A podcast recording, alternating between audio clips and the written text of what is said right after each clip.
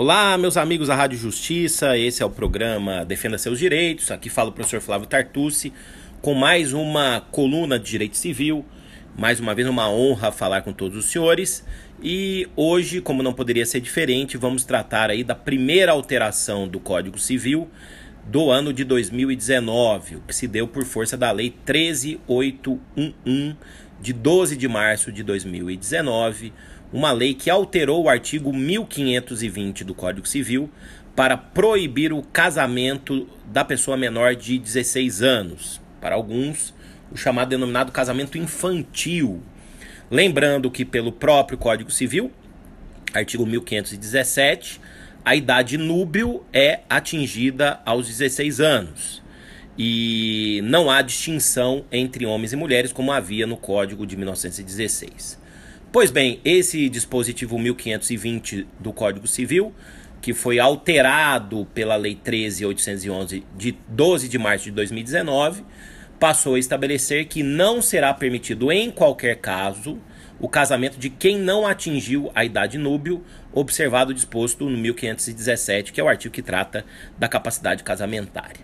Pois bem, esse dispositivo, na verdade, ele já proibia, na minha interpretação, o casamento do menor de 16 anos, mas ele abria exceções que não são mais admitidas. Então, na redação anterior, o 1520 previa que excepcionalmente será permitido o casamento de quem ainda não alcançou a idade núbio para evitar a imposição ou cumprimento de pena criminal ou em caso de gravidez.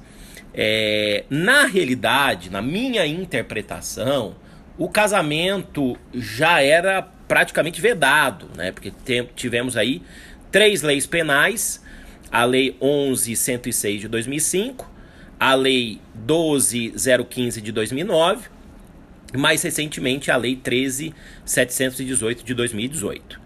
E essas leis tratavam tratam né, de, da questão relativa ao, ao estupro, né, antes estupro presumido e depois o chamado estupro de vulnerável, a respeito aí das penalidades de cunho criminal para aquele que mantém relação sexual com alguém e uma mulher, uma menina de menos de 16 anos, né, e essa venha a, a engravidar. Né?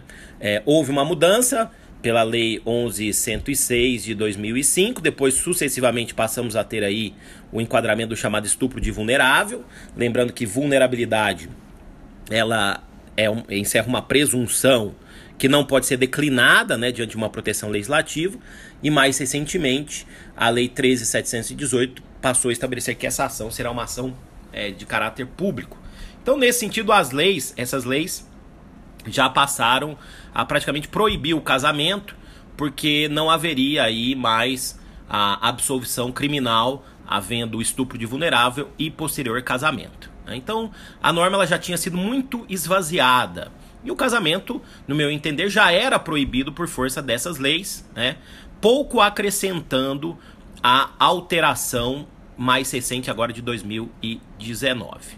Vale dizer também que já havia uma súmula do STJ, né, a súmula 593 de outubro de 2017, que previa o crime de estupro de vulnerável se co configura com a conjunção carnal ou prática de ato libidinoso com menor de 14 anos, sendo irrelevante eventual consentimento da vítima, da vítima para a prática do ato, sua experiência sexual anterior ou existência de relacionamento amoroso com o agente, ou seja, o crime estaria sempre configurado, não se admitindo o seu afastamento por esses fatos, inclusive com casamento, porque repito, há aí, nesse caso, uma vulnerabilidade que encerra a presunção absoluta e que não pode ser declinada. Bom, então, é, agora a lei definitivamente não permite mais esse casamento e temos aí alguns problemas. Por quê? Porque houve apenas alteração por um grande descuido do nosso legislador, houve alteração apenas do 1520 e não houve alteração de nenhum outro artigo do Código Civil. Né? O que mostra que essa lei ficou, no meu entender, na superficialidade e não enfrentou outras questões. Primeira delas, o casamento sendo realizado por algum motivo, né? Vou imaginar que houve uma falsificação é, lá no, no, quando da sua celebração, uma falsificação do documento, né? Se esse casamento for celebrado, ele será nulo ou anulável?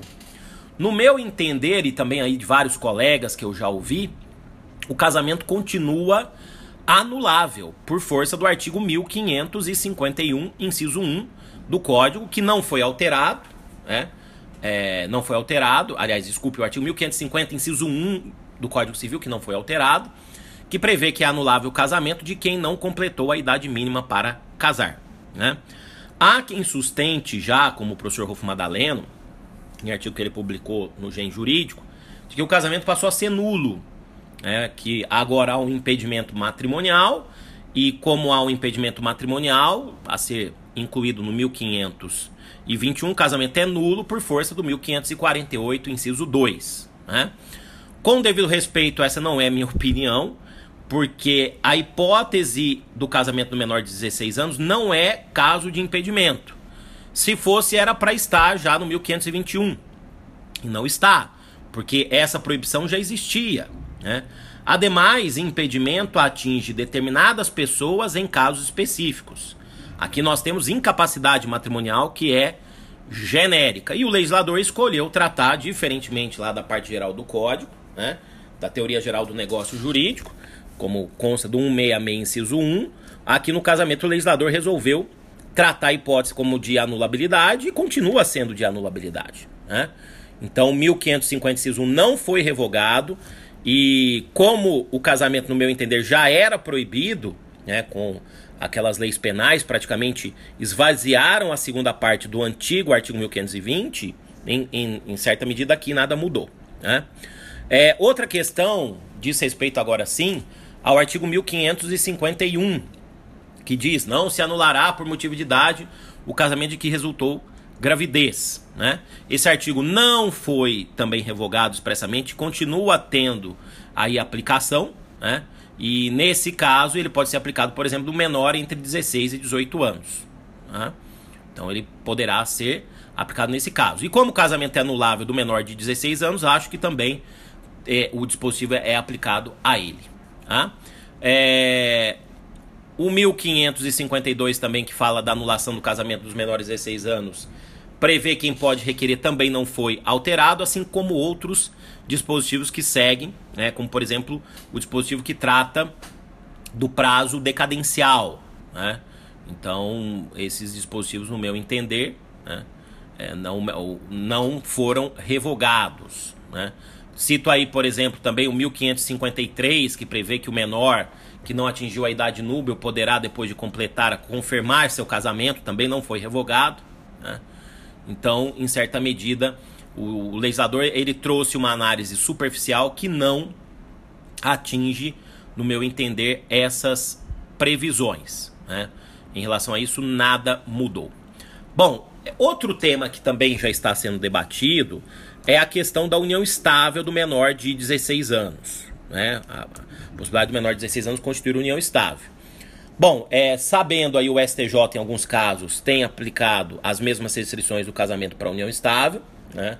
E a gente está ciente disso e em certa medida parece que o STJ está correto, só que mais uma vez não tem previsão expressa na lei de que, esse, de que essa união estável não pode ocorrer. E acho que em muitas hipóteses é, acaba, acabará ocorrendo isso, né? Menores de 16 anos que, por exemplo, ficam grávidas e do namorado, namorado com 17, com 18 anos, e pretendem constituir família. Né? Eles têm a intenção de constituir família. Estão numa situação já de vulnerabilidade e talvez aí a não realização do ato pode agravar essa vulnerabilidade. Então, uma alternativa que está em debate é a união estável. Eu não vejo aí como impedir essa união estável e acaba sendo até uma alternativa para aquelas pessoas que queiram a constituição de família. Né?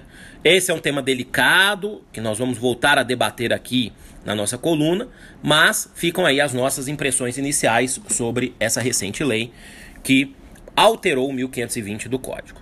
Muito obrigado aí pela sua audiência. Me siga lá no Instagram, flávio.tartucci, e a gente se encontra aqui novamente em breve na Rádio Justiça. Até mais, muito obrigado.